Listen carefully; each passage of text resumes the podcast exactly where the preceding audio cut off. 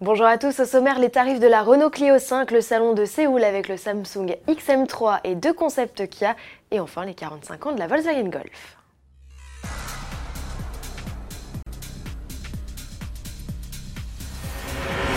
A l'inverse de Peugeot qui tarde à publier les tarifs de la 208, Renault envoie la note pour sa nouvelle Clio. La cinquième génération de la citadine présentée en avant-première en mars au Salon de Genève s'affiche à partir de 17 800 euros avec le TCE 100 chevaux et 19 300 euros avec le diesel de 85 chevaux. Des prix plus élevés que par le passé puisque les blocs sont plus puissants et les équipements de sécurité plus nombreux.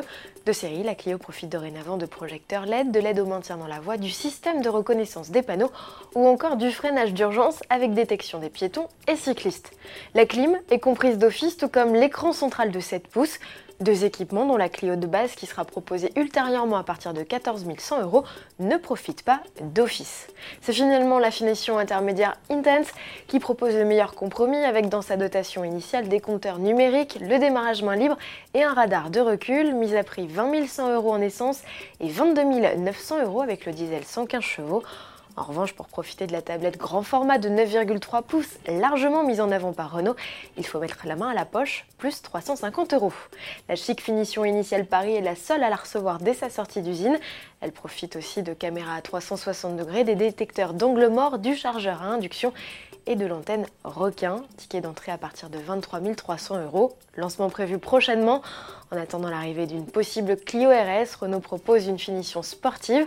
La RS Line, elle est associée aux trois blocs les plus puissants au catalogue 100 et 130 chevaux en essence, 115 chevaux en diesel. Au menu, jante 17 pouces diamantée, canule d'échappement ovale, bouclier avant spécifique, pédalier alu, siège port ou encore volant cuir, mise à prix 21 400 euros.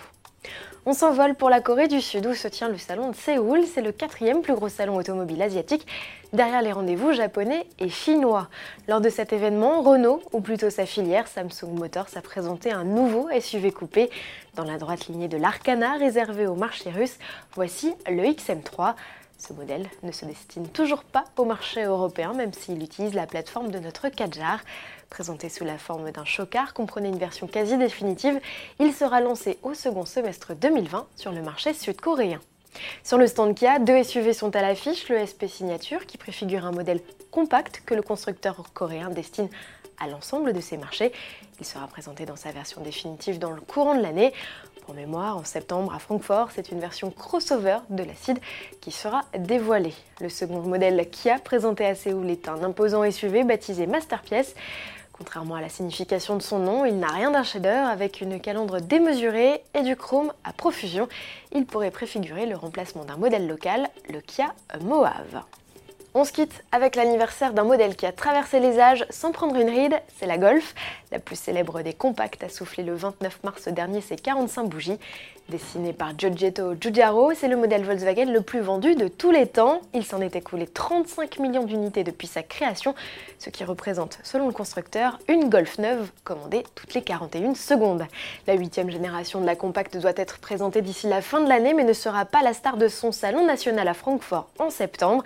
C'est la compacte 100% électrique ID Neo qui jouera les vedettes. À demain.